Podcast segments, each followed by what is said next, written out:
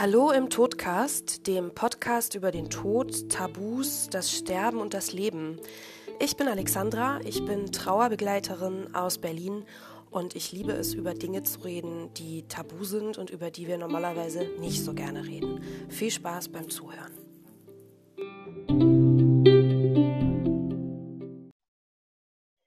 Hallo, liebe Zuhörer und herzlich willkommen in einer neuen Episode des Todcasts. Ich bin Alexandra, Trauerbegleiterin aus Berlin und habe heute an meiner Seite die liebe Ann-Kathrin.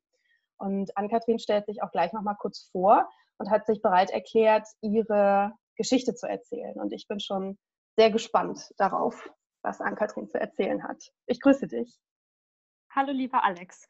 Hallo. Ja, mein Name ist Ann-Kathrin. Ich bin 26 Jahre alt und ähm, ich komme aus dem Raum Düsseldorf. Ich habe ähm, einen Sternprinzen äh, im Himmel und ein Folgewunder an der Hand. Und zwar heißt mein Sternprinz äh, Oscar. Der ist am 27.05.2017 in, äh, in Köln zur Welt gekommen.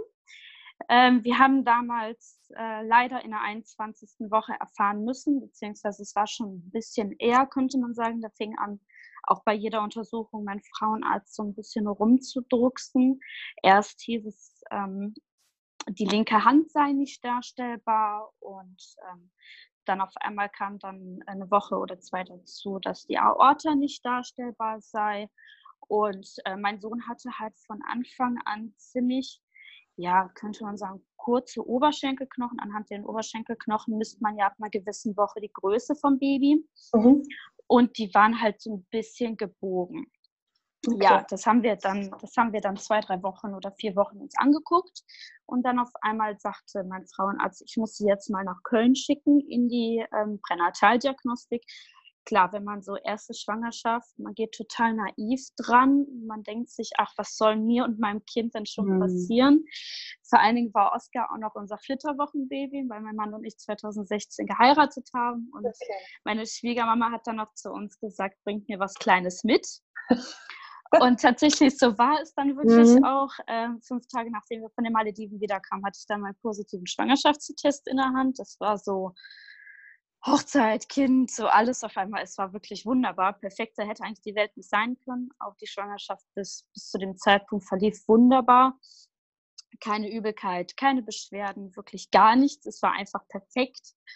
Und ähm, ich hatte auch nie das Gefühl, dass irgendwas komisch war oder dass was irgendwas anders war. Und ähm, ja, erst ähm, hat er dann gesagt, bei dem besagten Termin, dass wir das halt nochmal kontrollieren müssten. Da habe ich schon gedacht, so, hm, okay, was ist da los? Aber ich habe das relativ schnell wieder, ja, hinter mich ge geschoben, weil ich einfach gedacht ach, da wird schon nichts sein. Es ist auch immer nur ein Ultraschall. Kann man ja nie 100 Prozent sagen. Mhm. Ja, und dann, ähm, als er dann wirklich uns die Überweisung in die Finger gedrückt hat, ähm, ist eigentlich so meine kleine perfekte Welt komplett zusammengebrochen, weil dann habe ich so das erste Mal gemerkt, so, hey, da ist wirklich was, sonst würde mein Frauenarzt, der auch schon was Ultraschalltechnik angeht, schon sehr, sehr weit oben ist, würde das nicht einfach so sagen. Ja. Und ähm, ja, wir sind dann relativ früh morgens, ich glaube, das war ein, genau, am Mittwoch hatten wir den Termin beim Frauenarzt, am Donnerstag hatten wir dann auch sofort, hat er auch angerufen, wir hatten sofort einen Termin in der, in der Uniklinik. Also das das ging alles von, von einer auf die andere Sekunde so unheimlich schnell. Und ähm, ja, dann sind wir dann da hoch und es saßen halt ganz viele schwangere Frauen und noch war ich irgendwie so ein bisschen entspannt. Noch war ich so, ein Teil von mir war super angespannt, ein Teil von mir hat aber auch gesagt, ey, mach dich nicht verrückt, das, das, da ja. wird schon nicht sein. Und ähm, ja, dann wurden wir ein Behandlungszimmer ähm, gerufen und ähm, dann hat die Frau Ultraschall gemacht, die, die Ärztin, ich kann mich gar nicht mehr an den Namen erinnern. Ähm, und die schallt und schallt, wir sehen das Herzchen schlagen, er hat schön getreten, wie gesagt, ich war glaube ich 21 plus 4 müsste ich gewesen sein. Und ähm, es war alles wunderbar und dann auf einmal, sie hat die ganze Zeit nicht gesprochen, also diese, diese Stille hat mich noch zusätzlich unheimlich erdrückt. Und ähm, ja, dann sagte sie, ihr Kind hat einen Herzfehler und ging raus. Und ließ uns dann quasi da sitzen. Mhm. So, und dann habe ich schon gedacht, okay, ich habe mich dann zu meinem Mann gedreht, der saß immer neben mir, dem habe ich auch, glaube ich, die Hand kaputt gedrückt. Ähm, ich habe auch gesagt, wie, wie kann das sein? Mein, unser Kind hat keinen Herzfehler. Nein, das, das geht mhm. nicht, das mhm. funktioniert nicht. Ja, und wir haben wirklich ungelogen 35 Minuten auf den Arzt, auf den Chefarzt oder auf den Oberarzt gewartet. Ich habe echt gedacht, in den 35 Minuten, ich müsste einfach nur sterben. Ja. Ja, und dann kommt der, kommt der Chefarzt rein macht Ultraschall, das ging, glaube ich, maximal zehn Minuten, sagte, ähm, ich muss Ihnen sagen, dass Ihr Kind einen schweren Herzfehler namens Transposition der großen Arterien hat.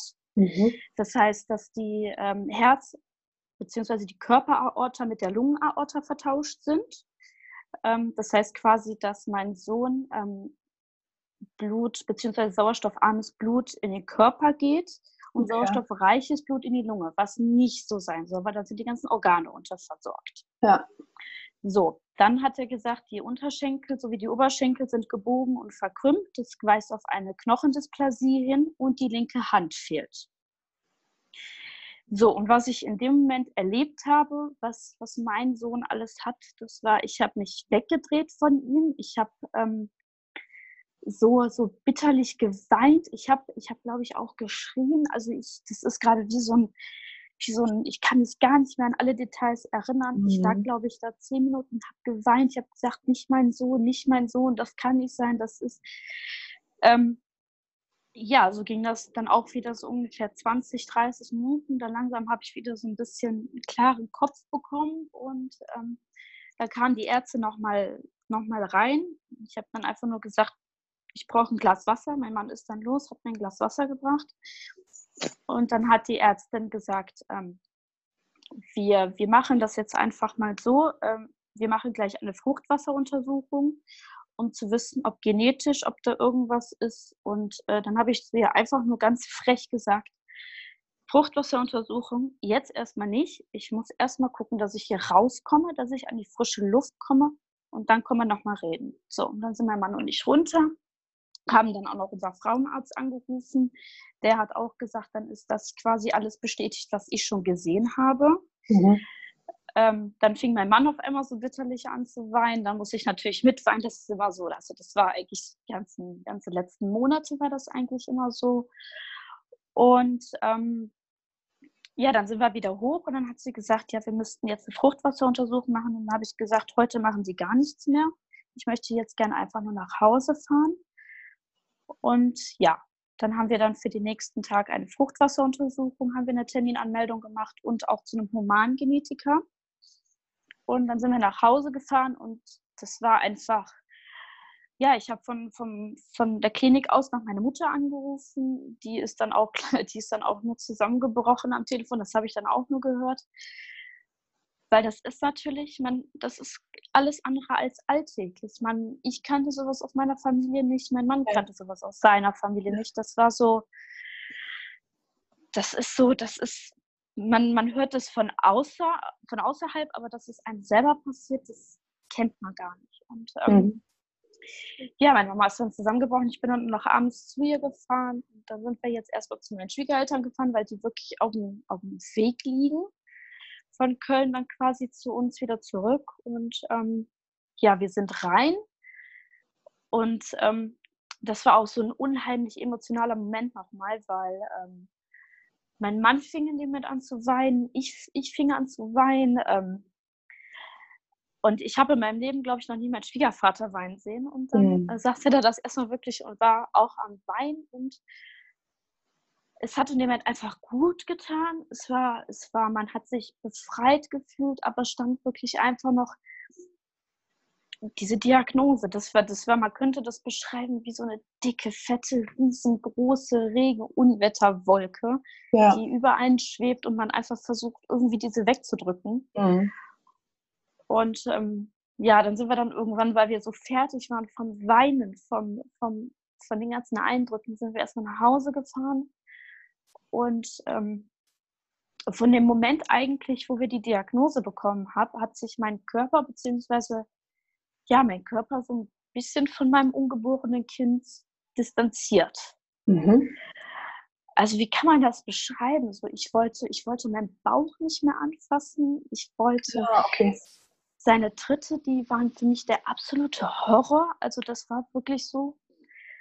Ähm, der Körper hat sich geschützt vor dem, was, was eventuell auf ihn zukam. Mhm. Und ähm, ja, so ging das halt die ganze Zeit. Und ich war ja dann auch abends bei meiner, bei meiner, bei meinen Eltern. Da haben wir auch nochmal viel und lange gesprochen. Und ähm, ja, die letzten oder die nächsten Tage waren dann wirklich einfach, wir waren viel am Sein, haben viel drüber nachgedacht. Und äh, am nächsten Tag war das dann so, ähm, wir sind in die Klinik. Ich habe einfach gesagt, ich möchte eigentlich die Fruchtwasseruntersuchung nicht, weil da ja immer so viel passieren kann. Ähm, obwohl ich die ganze Zeit wusste, mein Kind hat was, hat mein Körper dann dem dann auch gesagt, so ein bisschen will ich das Baby noch schützen. Und mhm. ähm, ja, am Ende habe ich mich dann wirklich breitschlagen lassen, habe die Fruchtwasseruntersuchung gemacht. Sie war wirklich absolut nicht schlimm. Ähm, ich durfte sogar so ein bisschen assistieren. Also das war dann, da hat der Arzt dann so ein bisschen mir dann auch extrem die Angst genommen. Mhm. Und da sind wir dann hoch zum Humangenetiker, der hat mich dann auch nochmal untersucht, hat mein Mann untersucht und hat dann einfach gesagt, das, was ihr Kind hat, passt in keine Erkrankungsschema rein. Man könnte damit sagen, es ist ein Wille der Natur. Mhm. Und da wir einfach nicht wissen, was er hat, müssten wir uns auch darauf einstellen, dass er in der Schwangerschaft jederzeit sterben kann. Mhm. So, das ist dann natürlich wieder so ein Hammer, ja. weil ähm, ja, weil die Ärzte haben auch zu uns gesagt, wir können diesen besagten Phytozid jederzeit vornehmen. Das ist ja, mhm. dieser Phytozid ist ja, dass quasi die, die kranken Babys im, im Mutterleib mit einer Kaliumspritze ins Herz mhm. abgetötet werden und dann still zur Welt kommen. Und ähm, auch mit dem Thema haben wir uns etliche Tage befasst und ähm, ja, das ging dann, ging dann über mehrere Wochen, über, über ja, ich glaube, über fast sechs Wochen. Ich war regelmäßig beim Frauenarzt. Ich war, ich glaube, in der Uniklinik dann auch noch mal zwei oder dreimal, aber dann hatten wir halt ähm, Termine beim Kinderorthopäden wegen den Beinen, beim Herzchirurgen und ähm, haben uns, bevor wir uns quasi für den Fetozid entschieden hatten, uns ähm, alle Informationen herangeschafft und ähm, man hat uns gesagt, das mit den Beinen ist erstmal total uninteressant. Das mit der Hand, okay, das Kind hat nur die linke Hand, was, was nicht da ist. Äh, damit kann man wunderbar leben. Mhm, ja. Und das Herz, das war wohl oder sollte wohl ein Herzfehler sein, der ähm, ein, klar, auch ein schwieriger Herzfehler war, aber sehr, sehr leicht zu operieren ist. Ähm, in der Uniklinik in Köln ist noch nie ein Kind daran gestorben. Äh, und diese OP gibt es, glaube ich, seit 35 Jahren unter dem, dem Professor, der die macht. Und ähm, ja, trotz alledem haben wir uns wirklich vier Wochen lang für diesen besagten Phytozid entschieden. Mhm. Ich hatte auch schon einen Termin. Mhm. Und ähm, ja, da kam der Montagmorgen, es war halb acht, es war Tag X, ich weiß gar nicht mehr, welches Datum das war. Dann rief mich die Klinik morgens an, ja, Sie können jetzt vorbeikommen zu Ihrem Phytozid und ähm, ja, die, die, die Wochen davor bestanden halt sehr viel daraus, aus nicht so viel, nicht so viel Kontakt mit dem Baby, nicht so viel gucken. Einfach, mein Mann hat auch mit, mit meinem Sohn, also mit Oscar, gar nicht mehr gesprochen oder den Bauch angefasst. Der hat einfach sich komplett distanziert. Er hat sogar mhm. irgendwann zu mir gesagt, das ist, das ist ja Horrorfilm für mich, dass der Bauch immer weiter wächst. Ja. Und dann habe ich gesagt, meinst du, wie es mir geht? Ja. Also wir haben so innerlich schon komplett mit allem abgeschlossen eigentlich. Ja, und dann rief die Klinik an. Ich habe dann zu meinem Mann gesagt, pass auf, die Klinik hat angerufen. Ähm, ich fahre noch mal eben schnell zur Arbeit. Ich habe nämlich bei meinen Eltern zu dem Zeitpunkt noch gearbeitet und ähm, bin dann zu meinen, äh, zu, zu, zu, meinen Eltern gefahren, beziehungsweise auch zu meinem Bruder. Mit dem habe ich dann auch noch kurz unter Tränen gesprochen. Und dann habe ich doch auf meine Mama gewartet. Habe ihr dann auch gesagt, dass ich mich dann melde, sobald alles vorbei ist. Und ähm, ja, mein Mann war dann auch schon so ein bisschen am Drängeln, hat dann schon zigmal angerufen und ähm, dann sind wir da, dann bin ich nach Hause gekommen und dann macht er mir die Tür auf, ist am Heulen und sagt dann wirklich zu mir, ähm, ich kann das nicht. Mhm. Ich kann das nicht. Ich kann unser Kind nicht, nicht, nicht, nein, wenn, dann soll er es selber entscheiden. Ja. Und in dem Moment habe ich, hat es bei mir total Klick gemacht und ich habe dasselbe gedacht. Das war wie, als hätte ich die, die, das die ganze Zeit gewusst, dass ich mich dagegen entscheide, aber ich habe es nicht ausgesprochen. Mhm. Und ähm, ja, mir ist dann so ein bisschen der Boden unter den Füßen wegge weggeklappt. Also ich musste mich dann erstmal hinsetzen, dann haben wir geweint und dann haben wir beide uns wirklich dafür entschieden, den Fötozid nicht durchführen zu lassen. Wir haben uns dafür entschieden, er soll die Entscheidung selber treffen. Und danach könnte man eigentlich sagen, begann eine Zeit, die wirklich unbeschreiblich schön war. Also wirklich. Wir haben wieder angefangen, die Schwangerschaft zu genießen. Das war, ähm, das war, man hat sich so, so normal schwanger gefühlt. Wir haben Kinderzimmer kaufen und, und Kinderwagen kaufen, Maxi-Cosi haben wir gekauft. Also alles, was so ganz normale, stinknormale Eltern halt mhm. eben tun. Ja. Und ähm, ja, wir sind dann auch an demselben Tag noch mal in die Klinik gefahren, haben vorher angerufen, dass wir uns dann dagegen entschieden haben. Und an dem Tag haben wir dann, glaube ich, auch erfahren, dass die Fruchtwasseruntersuchung komplett unauffällig war. Mhm. Also es war keine genetische Veränderung, genauso wie damals der Harmony-Test, ganz, ganz am Anfang der Schwangerschaft, da war ja auch schon alles negativ, wo wir jetzt gerade sowieso die Diskussion darüber haben, mhm finde ich, sollte man den von der Krankenkasse, die Krankenkasse sollte ihn auf jeden Fall bezahlen lassen, weil mhm. eine Fruchtwasseruntersuchung oder so ein Harmony-Test ist für ja. mich beides dasselbe. Mhm. Ja, dann wurden wir halt sehr, sehr engmaschig auch betreut, alle, alle vier Wochen in der Uni, alle 14 Tage bei meinem Frauenarzt und Oskar entwickelte sich prächtig, er wuchs, er, er nahm zu, er äh, zeigte mir wirklich jeden Tag, ich habe Power, ich habe Kraft, ich habe Willensstärke, ich will, ich, ich will alles. Und da war auch wieder so der Beweis, du hast alles richtig gemacht. Wir haben alles richtig gemacht. Und ähm, ja, am 25.05.2017 war dann sein eigentlicher Entbindungstermin. Und ich durfte ihn normal entbinden. Ganz normal. Der Arzt hat sogar gesagt, bitte normal entbinden. Mhm. Weil er lernt, das Herz richtig zu, Krä zu Kräften zu kommen, richtig zu pumpen. Und ähm, okay. mhm. Wusste ich auch nicht. Ich dachte immer, Kinder mit Herzfehlern müssen grundsätzlich per Kaiserschnitt geholt werden. Er hat gesagt, nee, dadurch, dass es ja wirklich eigentlich nur ein Gefäßfehler bei meinem Kind war, mhm. war das eigentlich mit dem Herzen so, hatte das vom Prinzip her nichts zu tun. Und ähm, ja, dann am 25.05.2017 kam er dann um 21.11 Uhr zur Welt mit ganz, ganz viel und ganz, ganz dollem lauten Geschrei. Und mhm. äh, er hatte äh, unglaublich viele Haare. Mhm. Also ich habe echt, ich habe auch als, äh, als Baby so viele Haare gehabt, aber ja. das war wirklich schon so, so als Mann kennt man das eigentlich nicht, dass der so eine Matte um den Kopf hatte. Aha. Und er war, er war perfekt.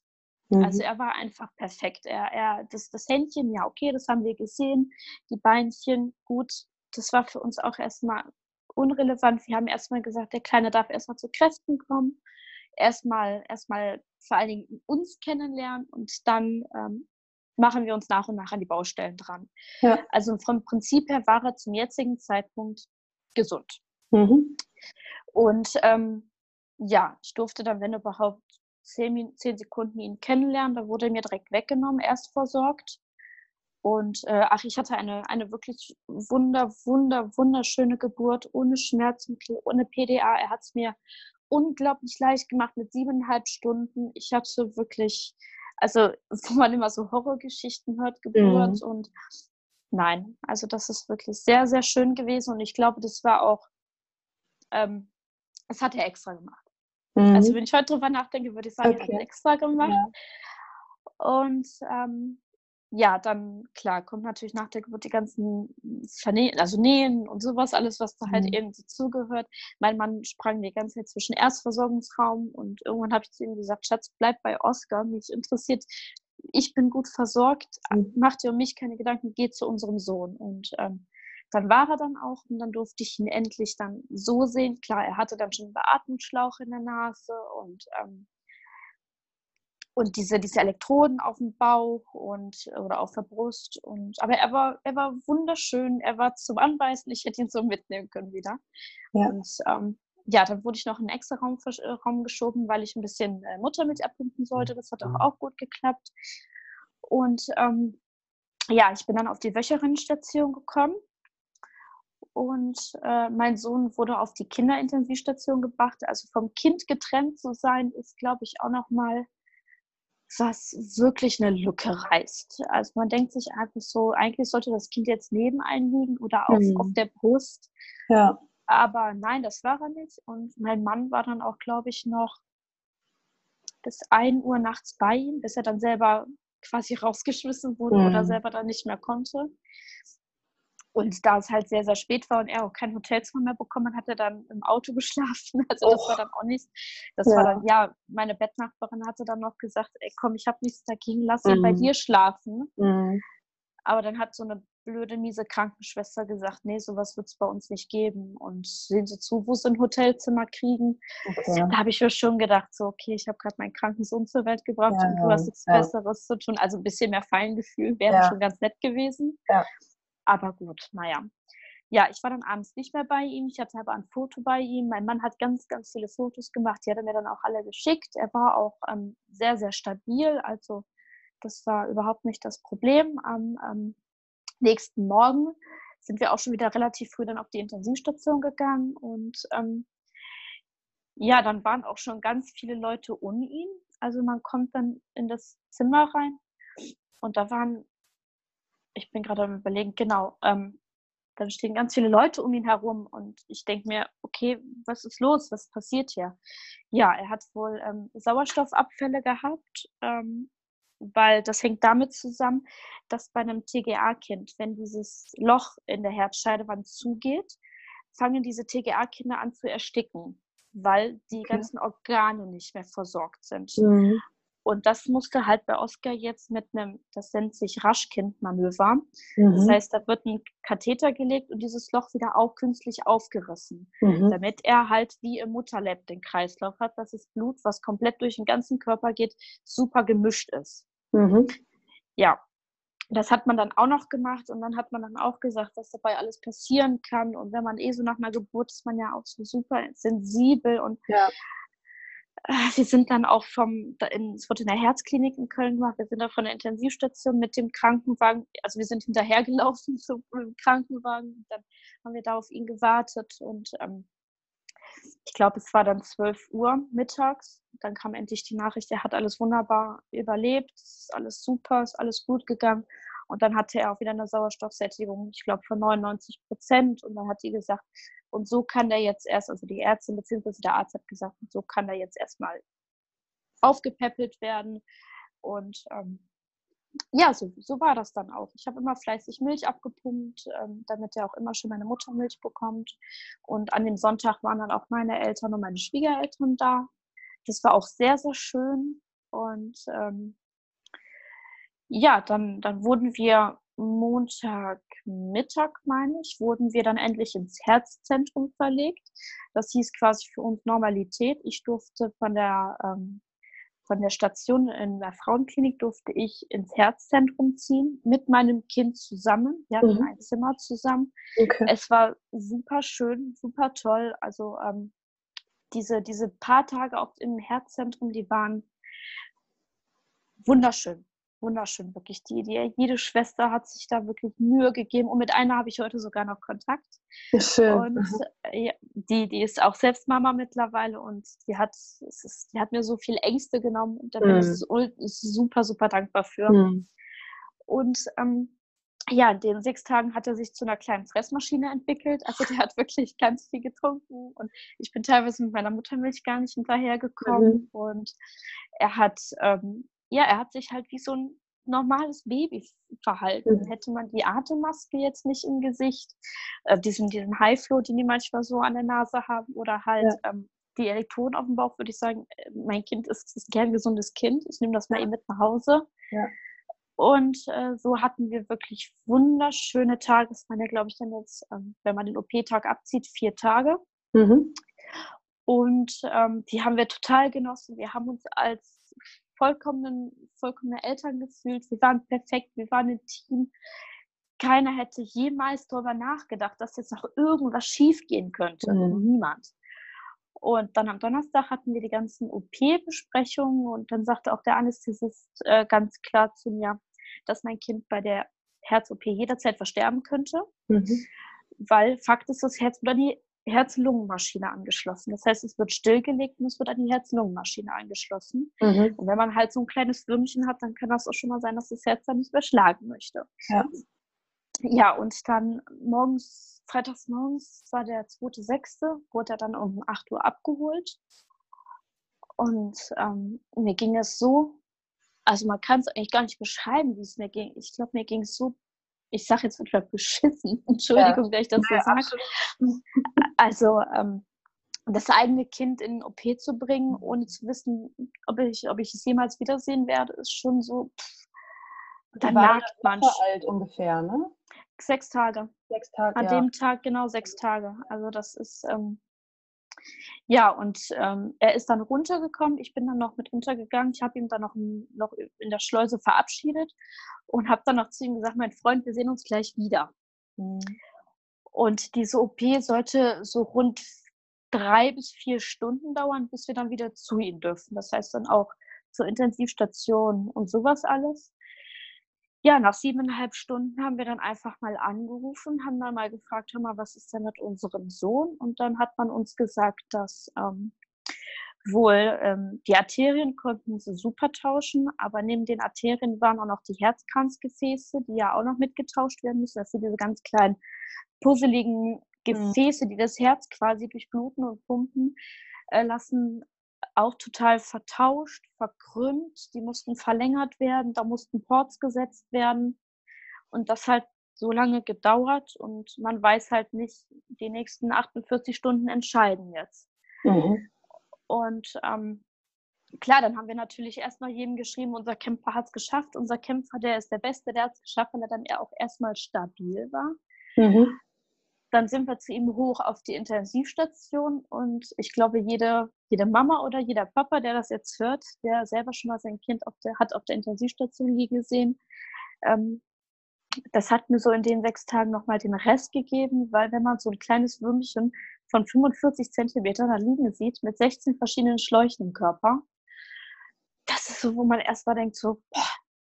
Ja. Also ich glaube, das ist so, schlimmer geht eigentlich, glaube ich, gar nicht mehr. Mhm. Ja.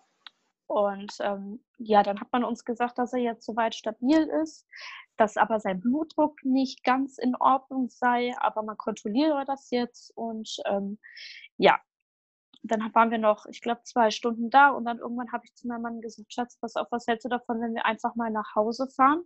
Ich musste mal vernünftig duschen. Ich wollte gerne mal ein paar Klamotten waschen. Ich wollte einfach mal so ein bisschen auch selbst zur Ruhe kommen, weil wenn ja. man doch in so einem Herzzentrum schläft, ist das wirklich, man kommt nicht zur Ruhe, weil mhm. irgendwo piept immer ein Monitor, irgendwo kommt ja. immer eine Ärztin rein, gibt Medikamente, gibt, ja, das war also schon, ich glaube, ich habe gefühlt in den sechs Tagen habe ich, es fühlt sich nur an, glaube ich, schon drei Stunden geschlafen. Also ich habe mhm. natürlich ja. mehr geschlafen, aber ja, und dann hat sie gesagt, sobald irgendwas ist, informiere ich euch. Also auch auf der Intensivstation. Die waren alles so unglaublich süß und einfühlsam. Und ähm, ja, wir sind dann nach Hause gefahren. Ich glaube, es war dann auch circa 21 Uhr. Dann ist mir auf der Autobahn noch der Reifen geplatzt. Das kam oh dann auch noch, auch noch erschwerend dazu. Aber ich bin ja froh, dass meine Mutter zu dem Zeitpunkt noch hier in der Nähe gewohnt hat. Die hat uns dann mhm. äh, ihr Auto geliehen. Und ähm, ja, dann haben wir die ganze Zeit gehofft, lass das Telefon nicht klingeln, lass das Telefon nicht klingeln, lass das mhm. Telefon nicht klingeln. Ja, und ich dann, ich glaube um 21 Uhr noch was klingelte dann das Telefon. Das war die Intensivstation. Sie müssten Oskar nochmal an die Herz-Lungen-Maschine anschließen, weil die linke Herzkammer versagt. Das war genau die Herzkammer, wo halt die Gefäße verlängert wurden, verbreitert mhm. wurde. Und ähm, wir bräuchten aber nicht direkt kommen.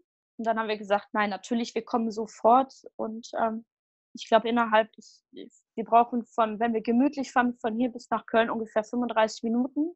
Ich glaube, wir waren 25 äh, Minuten da. Also ich bin total gedankenlos über die Autobahn gerast. Mhm. Ähm, wer, welche Mama oder welcher Papa würde das in dem Moment nicht machen? Ja. Und ähm, ja, dann sind wir hoch auf die Intensivstation. Da kam auch schon der Professor, hat gesagt, ja, wir müssen jetzt an die Herz-Lungen-Maschine anschließen. Äh, er würde sich auf jeden Fall bei uns melden. Und dann habe ich, bin ich dann nochmal zu Oskar gegangen, habe zu ihm gesagt, pass auf, Schatz, du schaffst das. Und ähm, ja, dann sind wir halt gegangen. Wir hatten noch Gott sei Dank in Köln das Hotelzimmer, wo mein Mann dann die, die anderen Tage verbracht hat. Und ähm, ja, da klingelte um, ich glaube, es war so kurz nach elf, klingelte dann das Telefon. Äh, das Telefon von meinem Mann. Mein Mann sagte nicht viel. Er, ähm, nach dem Gespräch warf er das Handy aufs Bett und sagte einfach zu mir, Oskar hat es nicht geschafft. Mhm. So, und in dem Moment, ich habe nicht geweint. Ich kann das nicht beschreiben. Ich habe in dem Moment nicht geweint. Ich saß da einfach nur und habe mir einfach nur gedacht, du befindest dich gerade in einem super schlechten Horrorfilm. Das, nein, das, äh, nein. Es hat wirklich bestimmt vier Stunden, fünf Stunden gedauert, bis ich wirklich, realis wirklich realisiert habe, ey, was ist da gerade passiert? Was ist da? Ja, und dann ähm, sind wir natürlich wieder direkt auf die Intensivstation, ist ja klar. Und da fing auch direkt der Professor ab. Die saßen da mit sechs Ärzten und wir zwei Eltern, wir saßen da mit sechs Ärzten drumherum und haben uns mhm. einfach erklärt, was ist passiert. Mhm. Und ich habe dann irgendwann, nachdem die in meinem Kopf nur bla bla bla ankam, auf gut Deutsch gesagt, habe ich dann einfach gesagt, ähm, sie haben das Richtige gemacht weil ähm, als sie versucht haben, ihn an die Herz-Lungen-Maschine anzuschließen, ist die Aorta komplett längs gerissen. So, das heißt quasi, weil halt das ganze Gewebe total, total instabil war, das war komplett hinüber und dann hat der Professor in dem Moment entschieden, wir hören auf, wir lassen mhm. das Herz mhm. gar nicht mehr anfangen zu schlagen, mhm. weil äh, hätte er versucht, die zu nähen, dann wäre das, wär das Kind zwei Stunden ohne Sauerstoff gewesen. Er hätte ein Schlaganfallrisiko und Herzinfarktrisiko von 100 Prozent, eine Lebenswahrscheinlichkeit von sechs Jahren und wäre schwerstbehindert und könnte gar nicht. Und das hat er unserem Kind und, und auch als uns, als, als Eltern, dieses Leid hat er uns erspart. Mhm. Ich habe dann irgendwann nur zu ihm gesagt, sie haben alles richtig gemacht. Sie haben alles richtig gemacht. Ich, das ist das, was ich zum jetzigen Zeitpunkt sagen konnte. Und dann hat er einfach nur gesagt, und damit machen sie uns eigentlich alle Türen auf. Damit ist für uns eigentlich, ja, das ist, es gibt natürlich Eltern, die sagen, wieso haben sie nicht um ein Kind gekämpft? Ja. Wieso haben sie ja. nicht, wieso haben sie dem, dem nicht geholfen? Mhm. Und ich sage ganz ehrlich, der Mann kam aus seinem Feierabend, der hat selber Familie und der hat alles für meinen Sohn getan und deswegen, ähm, er hat alles richtig gemacht. Und ich würde ihm auch niemals die Schuld für irgendwas geben. Nein. Mm, mm. Oscar hat in dem Moment selbst entschieden und das war auch richtig so und es hat sich auch ähm, im Nachhinein wirklich gut angefühlt, dass nicht wir die Entscheidung getroffen haben, sondern er selbst. Ja. Und ähm, ja, dann durften wir noch zu ihm, haben noch wirklich drei bis vier Stunden gekuschelt und ähm, ja, dann irgendwann, ähm, ach, Entschuldigung. Alles gut. Das ist eine krasse Geschichte, absolut. Also dieses, ähm, aber wie du sagst, ne, das hast du ja von Anfang an gesagt, ihr wolltet, dass er selber entscheidet ja. und dass ihr akzeptieren könnt in irgendeiner Form, dass er das letztendlich gemacht hat. Ne? Ja. Genau, also das war, das war wirklich das, das, das Beste und im Nachhinein, es war vollkommen richtig und ja. Ja, und ähm, es ist, ja. Ja, klar, also das gibt, es gibt noch oft, oft genug Momente, wo ich, wo ich das halt eben habe, wo ich dann wirklich, ja, wo dann alles wieder hochkommt und ja, ja dann ähm, haben wir wirklich noch, noch den ganzen Abend miteinander verbracht. Ich glaube, wir waren bis zwei oder bis drei noch bei ihm in der Nacht. Mhm. Und dann sind wir auch zurück ins Hotelzimmer gegangen.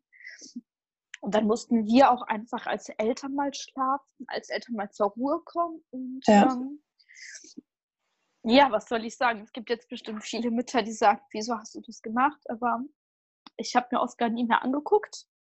Mhm. Ich habe ihn äh, so in Erinnerung behalten, wie er war. Mhm. Und, und es, ist, es fühlt sich bis heute richtig an. Und mhm. ähm, ja, dann, ähm, anstatt dass man als Eltern dann vielleicht spazieren geht oder halt, ähm, ja, die Sonne genießt, haben wir dann die Beerdigung vorbereitet und wir haben ihn damals einäschern lassen. Er hat ähm, da wo meine Schwiegereltern wohnen, hat er ein wunderschönes Grab. Da gehen wir wirklich bestimmt drei oder viermal die Woche hin. Mhm. Und ähm, der, der Tag von seinem Tod bis hin zur Beerdigung war für mich auch wirklich die reinste Hölle, weil ich nicht wusste, wo er war. Es klingt total, es, es klingt total komisch, aber ähm, nicht zu wissen, wo das eigene Kind ist, ist auch so eine Sache, die, ähm, die wirklich heftig ist, die wirklich, mhm. ähm, was passiert mit meinem Kind? Was, was, ich wusste genau, was mit ihm passiert. Er kam ins Krematorium, wurde da verbrannt und er hat ähm, eine wunderschöne Urne bekommen, mit einem, eine blaue Urne mit einem goldenen Teddy drauf. Und ähm, ja, am Tag seiner Beerdigung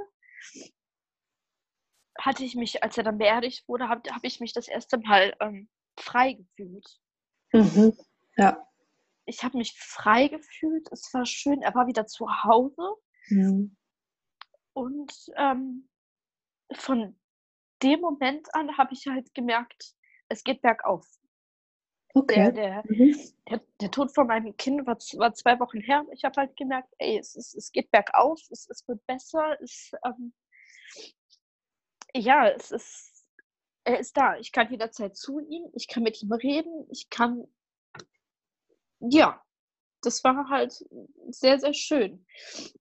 Und wie gesagt, es, ja. ist, es ist heute noch so, dass wir wirklich ähm, so oft zu ihm fahren und mhm. ähm, es fühlt sich nach wie vor wirklich unheimlich gut an. Und ähm, ja, das ist so eigentlich unsere kleine Geschichte. Und ähm, ja, was soll ich sagen, fünf Monate nachdem das alles mit, mit Oscar passiert ist, habe ich einen äh, erneuten Schwangerschaftstest in der Hand gehabt. Und ähm, ja, jetzt habe ich mein gesundes Folgewunder an der Hand. Und mhm. ich bin, glaube ich,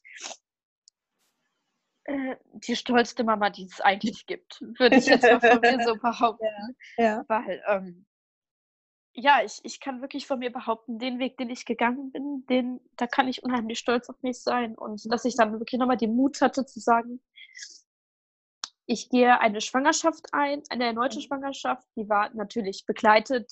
Also mein Frauenarzt hat gesagt, komm alle 14 Tage, wenn du das brauchst, ich bin ja. immer für dich da, Tag, Nacht, ruf mich an. Mhm. Ähm, die Folgeschwangerschaft war wirklich, also das war teilweise so schlimm, weil ich mich vor jedem Arzttermin übergeben musste vor Angst. Mhm. Ähm, und wir fahren auch wieder in Köln. Also das heißt, man könnte sagen, ich habe zwei Kölner Jungs. Mhm. Mein Sohn Jasper ist jetzt auch ein Kölner. Mhm.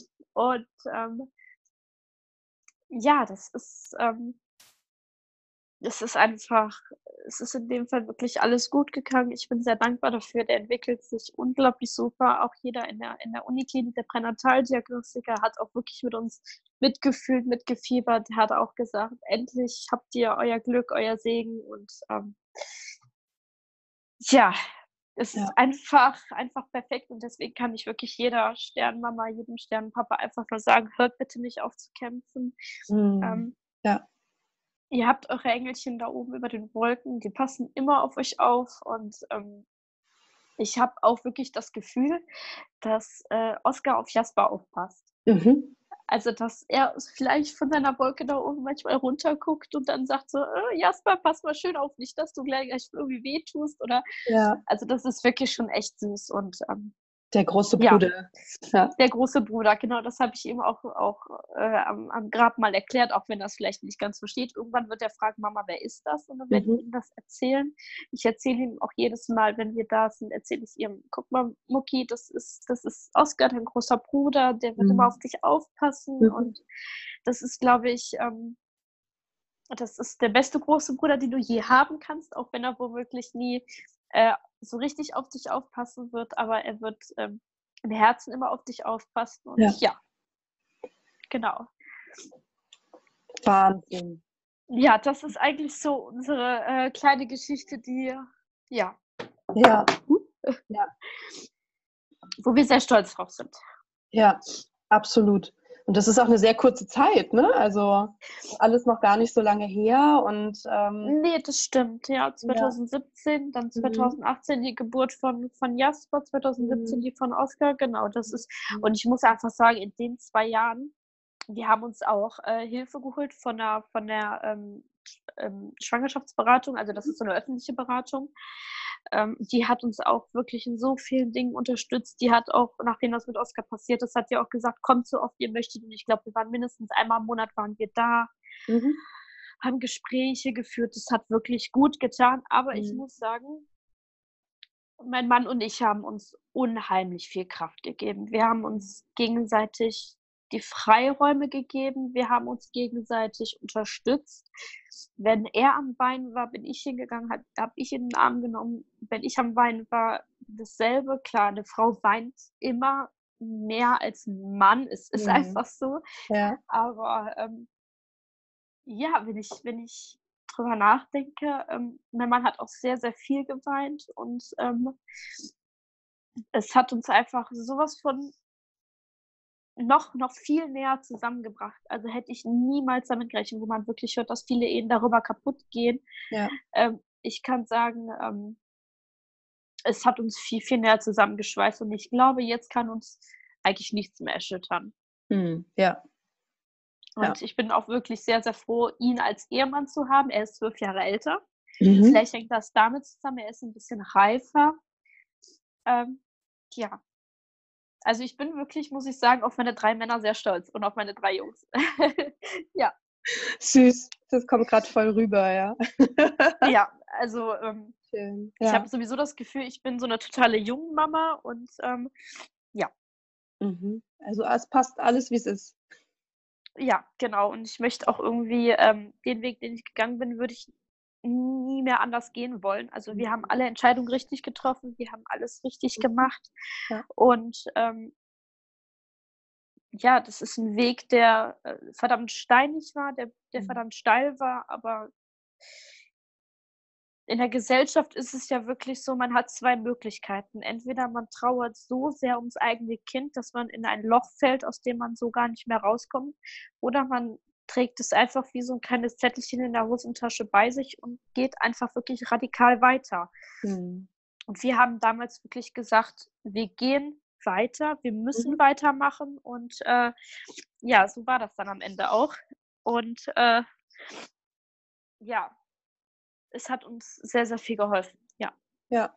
Und das ist schön, wenn ihr für euch diesen Weg, also wenn ihr wusstet, ja. dass das für euch so passt, ihr konntet das auch ja. so umsetzen und wenn jetzt jemand zuhört, für den es eben der andere Weg ist, genau. warum auch immer, dann ist es auch absolut fein. Ne? Also jeder, also ich glaube, das Wichtigste ist einfach immer für sich zu wissen oder herauszufinden, was ist jetzt für mich das Beste und was, was tut uns gut genau. und was, wie brauchen wir das. Und ihr wart eben die, die gesagt haben, okay, es geht weiter und wir kämpfen jetzt und wir akzeptieren genau. das irgendwo. Ähm, es ist alles so, wie es ist, seinen Weg gegangen und das war genau. richtig, das passt für uns und wir machen aber auch ja. weiter und wir werden auch nochmal schwanger und ne, also dieses Ganze. Genau. Ähm, und für andere ist es vielleicht auch total schwer und die, die kommen irgendwie nicht raus. Und ähm, das ist aber, das passt dann zu deren Persönlichkeit oder zu deren. Ja, Weg. natürlich, ja, natürlich. Genau, also das da muss auch jeder, jeder wirklich seinen Weg ja. finden. Da kann auch keiner sagen, ach, ich habe das aber damals so gemacht oder ich habe das damals so ja. gemacht. Nein, jeder muss einfach das fühlen und das, das, das empfinden. Das, das hat, das ist jeder, jeder hat ja. ein total unterschiedliches Empfinden und Gefühl. Und ja. wir haben damals auch einfach gesagt, weil ja, wie gesagt, das Kinderzimmer fertig war, der Kinderwagen stand hier oben, die Kommoden waren eingeräumt. Und wenn wir ähm, ins Badezimmer gehen, gehen wir jedes Mal an seinem Kinderzimmer vorbei. Mhm. Und dann mhm. irgendwann habe ich zu meinem Mann gesagt, ich ertrage das nicht. Die Trauer war irgendwann gar nicht mehr so präsent. Mhm. Die kam dann nur noch schubweise. Mhm. Das Schlimmste, was ich immer fand, war dieses leere Kinderzimmer. Mhm. Und das war eigentlich für mich so der Grund zu sagen, ich probiere das relativ schnell wieder und ähm, ja, dann hat es ja auch eigentlich nach fünf Monaten wieder geklappt und ja. jetzt tut hier so ein kleiner, kleiner süßer Mann rum. dann sollte es auch so sein, ne? Also absolut. Ja, ja. genau. Das, Aber wichtig, hat er, dann, hat er ja bestimmt. Genau. Aber wichtig ist einfach nur für sich rauszufinden, was brauche ich und das dann auch umzusetzen. Und da können genau. zehn andere Leute sagen, oh, finden wir aber blöd oder wir haben es damals anders gemacht. Prima, wenn das für euch gepasst hat, aber ja. Ja, individuell. Ja, und klar. Und natürlich, ja. unsere Eltern haben uns unheimlich unterstützt, mhm. ob das jetzt auch bei den Kosten von den Beerdigungen sind. Mhm. Da können wir nämlich schon wieder das nächste Thema anschneiden. Also ich finde, ähm, wenn eine Oma mit 80 Jahren stirbt oder wenn, ähm, weiß ich nicht, ich nehme jetzt wirklich als Oma mal die, den Beispiel, das Beispiel, weil das ist das, was am häufigsten der Fall eigentlich sein sollte oder ist. Ja. Ähm, kann ich das verstehen, dass wirklich eine Beerdigung teuer ist. Aber wenn ich überlege, ich habe für das kleine Würmchen, was ich beerdigt habe, habe ich um die, ich glaube, 4.800 Euro bezahlt. Okay, er wow. hat ein wunderschönes Grab, er hat ein eigenes Grab mit mhm. Umrandung, mhm. mit Grabstein, mit allem, was dazugehört. Mhm. Aber ich finde, für solche Fälle sollte die Stadt endlich mal, beziehungsweise die Stadt oder, oder das Land oder mhm. komplett Deutschland einfach sagen, wir stellen Kindergräber zur Verfügung. Wir stellen ja. Kindergräber zur Verfügung, die Eltern nicht bezahlen müssen, die, die ähm, ich habe für 25 Jahre habe ich jetzt ein Grab gekauft. Das hat mich, okay, 350 Euro gekostet. Ja, ich habe die Trauerhalle benutzt. Das hat mich 110 Euro gekostet dafür, dass meine Familie um die Urne rumsaß und wir ein bisschen gesungen haben. Mhm. Grünmatten.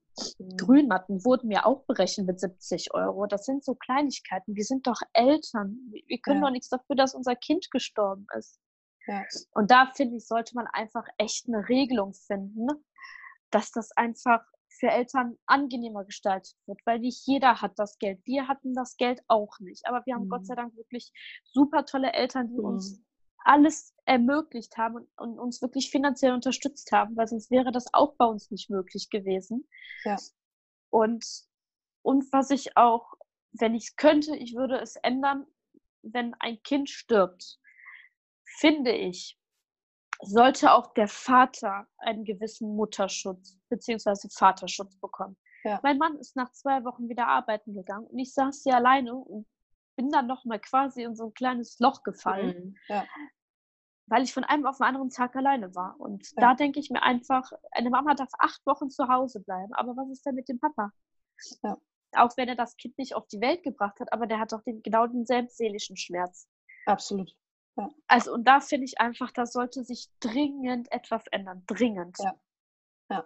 Also ich, ich, ich weiß es nicht. Also, ich glaube, äh, es spielt eigentlich auch keine Rolle, ob jetzt Mutter oder Vater, Mutter oder Mutter, Vater oder Vater, das spielt absolut gar keine Rolle. Ich finde immer, der, der Partner sollte genau die gleichen Rechte haben, wie, wie in dem Fall ja. diejenige, die das Baby ausgetragen hat oder ja. Ja. Und gerade was den, was, was das angeht, weil man kann nur zusammen stark sein und man kann auch nur zusammen solche Hürden überwinden. Und ähm, ja, mein Mann hat damals dann auch von seinem Chef Urlaub bekommen, aber unbezahlten Urlaub. Mhm. So, das heißt, ich habe nur mein Mutterschutzgeld bekommen und mein Mann hat gar nichts verdient. Und mhm. wie soll mhm. man davon quasi leben? Plus, du hast dann die Beerdigungskosten in irgendeiner Form. Ne? Auch wenn man jetzt sagen könnte, genau. okay, wenn es halt gar nicht geht, dann macht man irgendwie eine günstige Beerdigung, so blöd es klingt. Genau.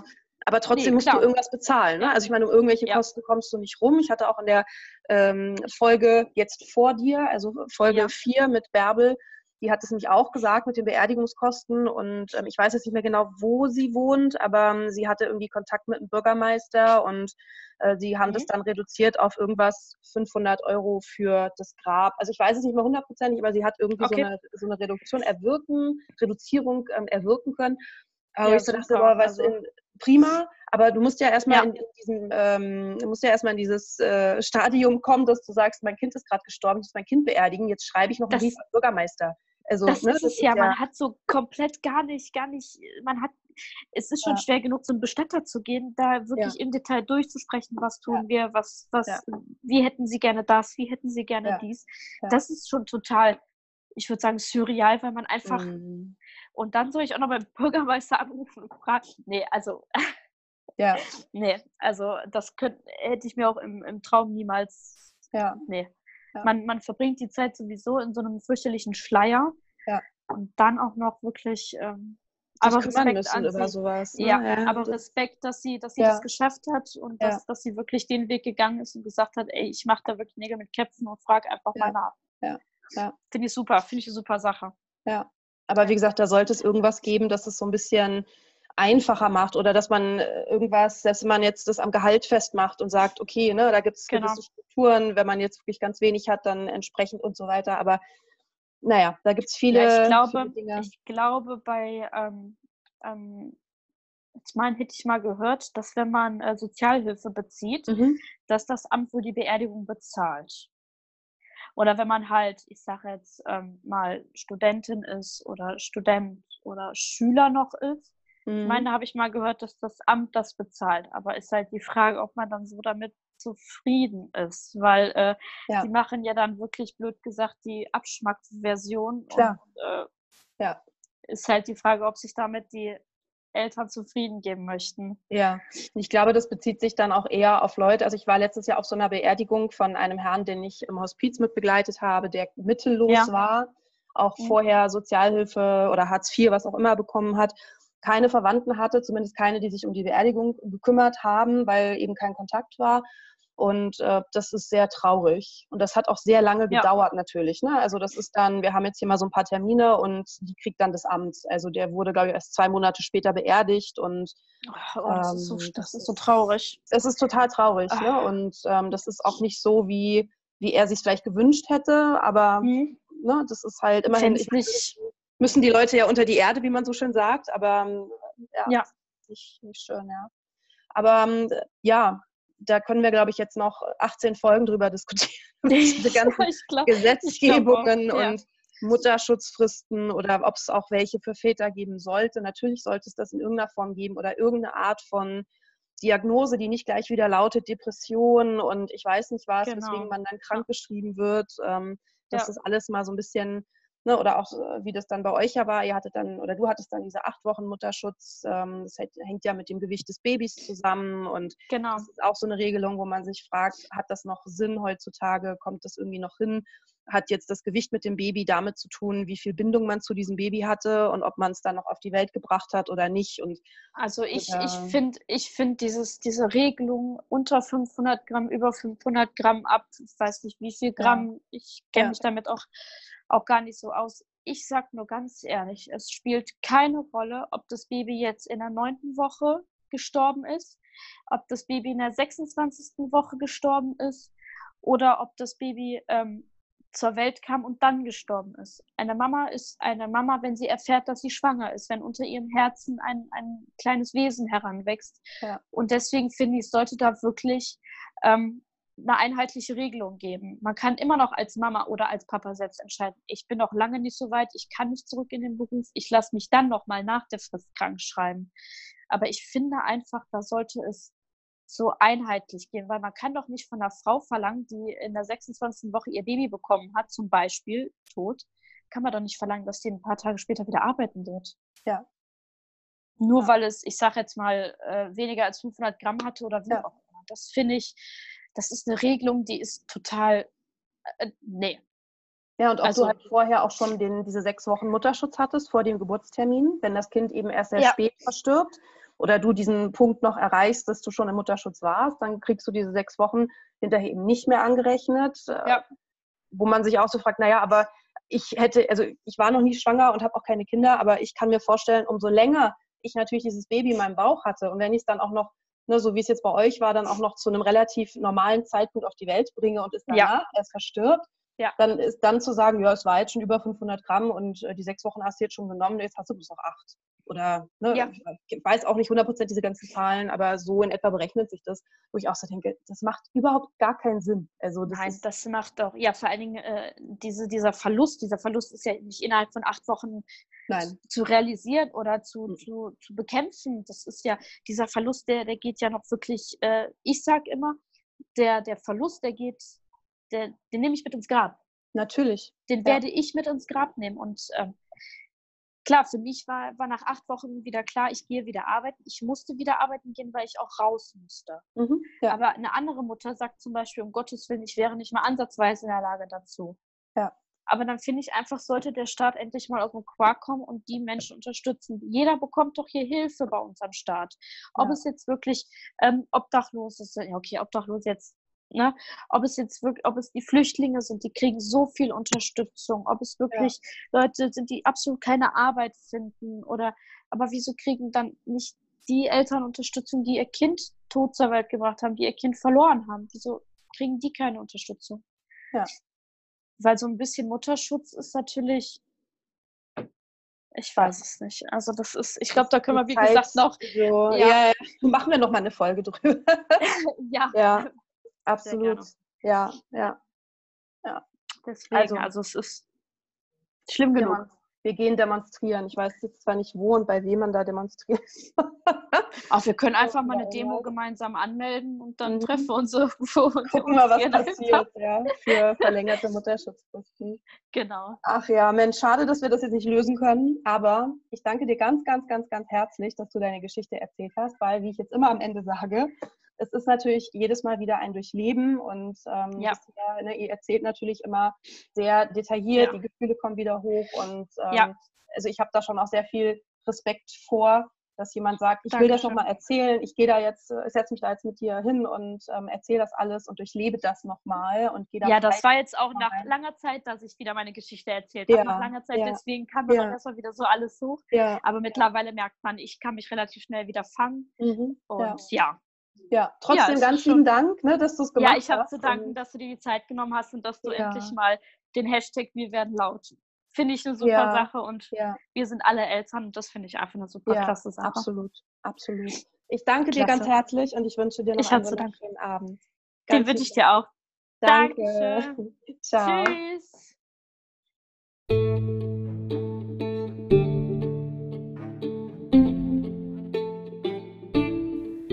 Vielen Dank fürs Zuhören.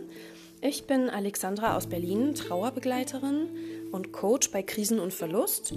Bei mir findest du natürlich Trauerbegleitung, Einzelcoaching, aber auch Gruppenworkshops, um leichter mit der Trauer umgehen zu können, auch Online-Trauergruppen. Und wenn du auch eine Geschichte zu erzählen hast und Gast in meinem Podcast sein möchtest, dann melde dich. Du findest meine Kontaktdaten unter www.leit.com und freud.de.